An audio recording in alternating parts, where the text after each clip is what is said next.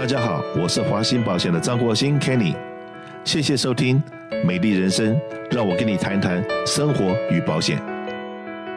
今天呢，很高兴能够请到我们洛杉矶非常知名的会计师施启祥施会计师，然后来跟我们聊一聊我们在七月二十一号下个礼拜四。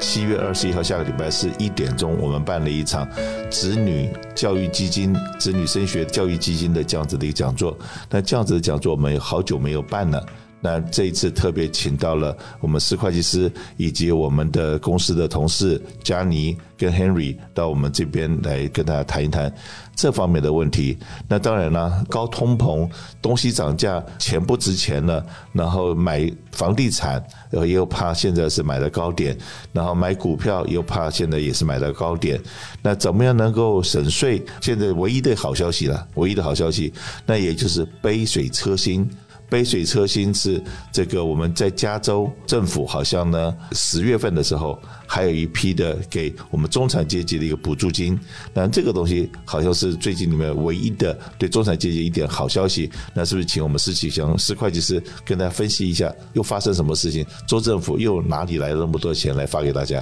各位呃听众好，我是施启祥会计师。刚刚 Kenny 讲的这是一个已经确定的一个事情，就是是说。加州州政府在今年十月份，在投票之前的前一个月，十月份的时候，会发放一笔做叫做 Mid Class 的一个抗通膨的一个补助金。这个补助金呢，基本上是大概是从两百块钱到最高一千零五十块钱，看每一个人每一个人的报税的情况。那一千零五十块钱是指夫妻共同申报，然后收入是总收入是在十五万以下。并且至少有一个 dependent，有一个被抚养人。但是呢，如果如果你是单独个人报税的话，你如果没有 dependent 的话，最低最低也可以拿两百块钱。这个两百块钱是指你的 AGI Adjusted Gross Income，加州的 Adjusted Gross Income，这个我们特别要强调一下，不是联邦政府的 Adjusted Gross Income。如果你的加州的 Adjusted Gross Income 是介于十二万五千块钱，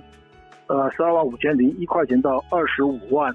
中间的话，至少可以拿到两百五十块钱。那如果是夫妻共同申报，没有小孩、没有抚养人的话，那基本上在二十五万到五十万中间的话，那您可以拿到四百块钱的政府补助金。这个补助金其实基本上就是政府在最先在前几个月在吵着说要不要退这个汽油税。那这个发放的条件是什么？发放的条件是第一个。你必须要已经在十月十五号二零二一年以前申报了二零二零年的税单。各位千万不要弄错，就是说这个是指在去年二零二一年十月十五号之前已经报了二零二零年的税。所以说，如果你的二零二零年的税单是在十月十五号以后才申报的话，那很抱歉你也拿不到。当然，你拿到这个钱的话，一个要件就是你必须是。加州的居民，这个政府的规定是说，你至少在这个二零二零年的时候，你至少是六个月以上的加州居民，在这种情况之下，你才可以拿到这个政府补助金。所以说，所有政府的这个补助金完全是按照二零二零年的。虽然你二零二一年到现在如果还没有报税，没有关系，但是二零二一年跟这个补助金是一点关系都没有。加州在过去几年里面，不同的 proposition。不同的加税计划，把加州国库实在是塞爆了。所以说塞爆的情况之下，那他要有所作为的话，当然是第一个放到储蓄金里面去，第二个呢是把剩下没办法再放进去的钱来发放给中低收入的人。各位观众，从二零二零年疫情开始发生到现在二零二二年，其实各位注意到一点是，就是说，不管是联邦政府在发这些补助金，或者州政府在发补助金。一切都是以税单为标准，所以说，如果一些就是说低收入的人，他们如果没有达到需要申报报税的，或者是年纪大的听众，他们如果没有需要报税的话，他们没有报税的话，那就拿不到这些补助金的。所以说，其实真正要会被补助的人，可能拿不到。那当然，中产阶级的话，因为他有收入，他需要报税是应该都是可以拿得到的。这是一个其实是一个蛮可惜，并不是一个很完美的一个补助性计划。那你刚刚讲说收入不到的时候，有的人可以不报税。那就像说这个我自己家里面，然后有一个观念，就是长者长辈，你不管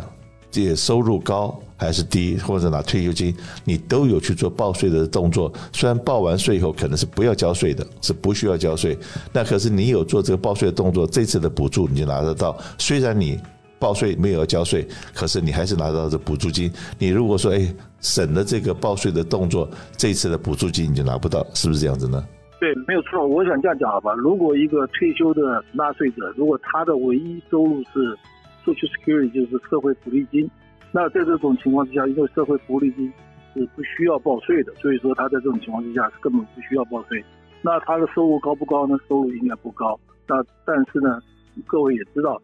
这个退休的社会福利金，说实在，每一个月一千两千块钱，这个数字也并不是很高的数字，所以这些人其实是应该会被应该要补助，但是呢，由于他们并没有其他收入，在这种情况之下，他们也不需要报税。那没有报税的话，那我刚刚提到的这个。反通膨的这个中产阶级的补助金的话，就拿不到了。我们今天的重点是在讲子女的教育基金，子女教育基金。那我们的存款如何去存款？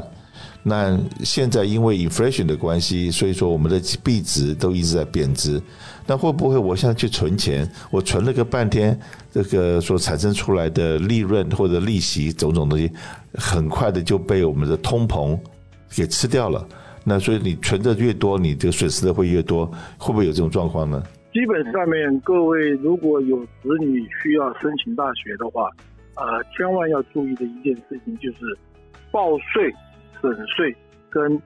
申请子女补助金的这个方向是完全相反的。我们这个话怎么讲呢？第一个，我们各位在报税，我们也知道，我们可以放，譬如说 traditional IRA，或者是在公司里面发薪水的时候。参加公司的四零一 K 退休金计划，当然自雇主也可以放一些其他各种不同的退休金计划。那这些目的呢，是把收入往下降，所以降下来的话，那你的 taxable income 就会少，少的话，那当然自然而然你交的税就少。但是呢，各位在如果有子女需要升大学，需要申请这个政府的补助金的时候，那在这些我们刚刚所提到的这些省税的。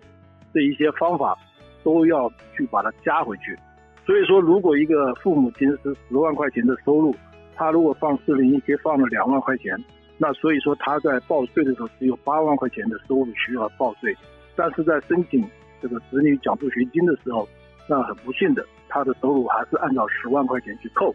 所以说各位其实最重要要了解的一个层次就是是说，学费减掉家里面的。可以可能可以贡献的这个叫那个学费，剩下的才是叫做一个 demonstrated 的一个 finance 出来，你这个家庭所需要政府补助的金额。那这那个家庭的补助金的计算方法，完全是由父母亲跟子女的收入，再加上父母亲跟子女的资产来决定。每一个家庭，那现在利息马上又要再涨二十，听说二十七号又要再涨利息，那通膨还没压下去，利息一直在高涨。那这现在的这个外面的景气，我们问了十家不同的商号，大概有九家都跟你讲说，嗯，最近不好，最近不好。那最近不好，那可是呢，我们一般中国人手上都还有点闲钱。那你认为现在比较好的投资，除了买保险之外啦，因为我知道这些会计师一定会推荐大家给我们买保险。但是我讲，除了买保险之外，还有什么东西是值得我们去留意的呢？保险是一个保护资产的一个必须要的一个工具，但是呢，我们要记得，就是说，在一个在 inflation 的时候，基本上面现金当然会贬值，但是呢，如果投资股票的话，可能这个股票。亏损的更大，所以说，当然每一个家庭要维持一个一定程度的一个生活的一个保留金在那边。那其他的方面的话，完全是要看哪一项投资的收入能够抵免这个 inflation。我们也因为我们知道什么叫做 inflation，就像我们现在是说，如果是九点一个 percent 的 inflation rate，你银行只能存一块钱，这银行给你的利息是一个 one percent 的话，那你马上钱就贬值了八点一个 percent。所以在这种情况之下，当然是我们一般在投资讲是说，银行的存款是比较保险的。那当然我们也不希望那个听众投资到一个太大风险的一个地方去，因为风险越高，赚的可能越高，但是呢，损失的也越越高。所以在这种情况之下，最主要是第一个保本，第二个想办法能够维持你这个资产的价值在那边。是的，然后有人的这个演讲，他就讲过说，这个时候大概这个只有一种人呢、是在 inflation 的，或者是在这种呃高通膨的时候，是借钱借得多的，跟银行借钱借得多，而且你还有那个还款能力的那些人，应该是一个赢家，因为呢，大家的钱。都贬值了嘛？过去去年的钱，如果是一百万，是一百万；今年的一百万，可能已经只能买到九十万的东西了。再往下面走，可能只能买到八十万的东西了，因为钱越来越不值钱。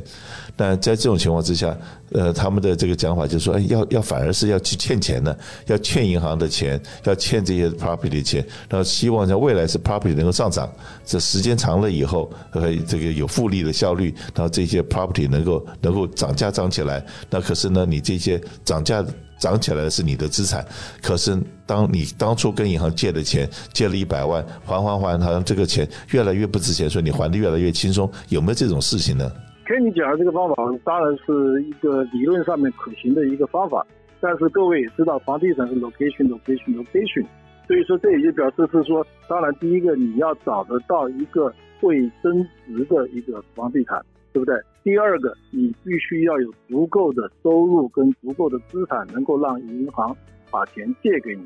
那当然，如果你在这个双赢的情况之下，你找到一个房子，在一个好区域，然后呢，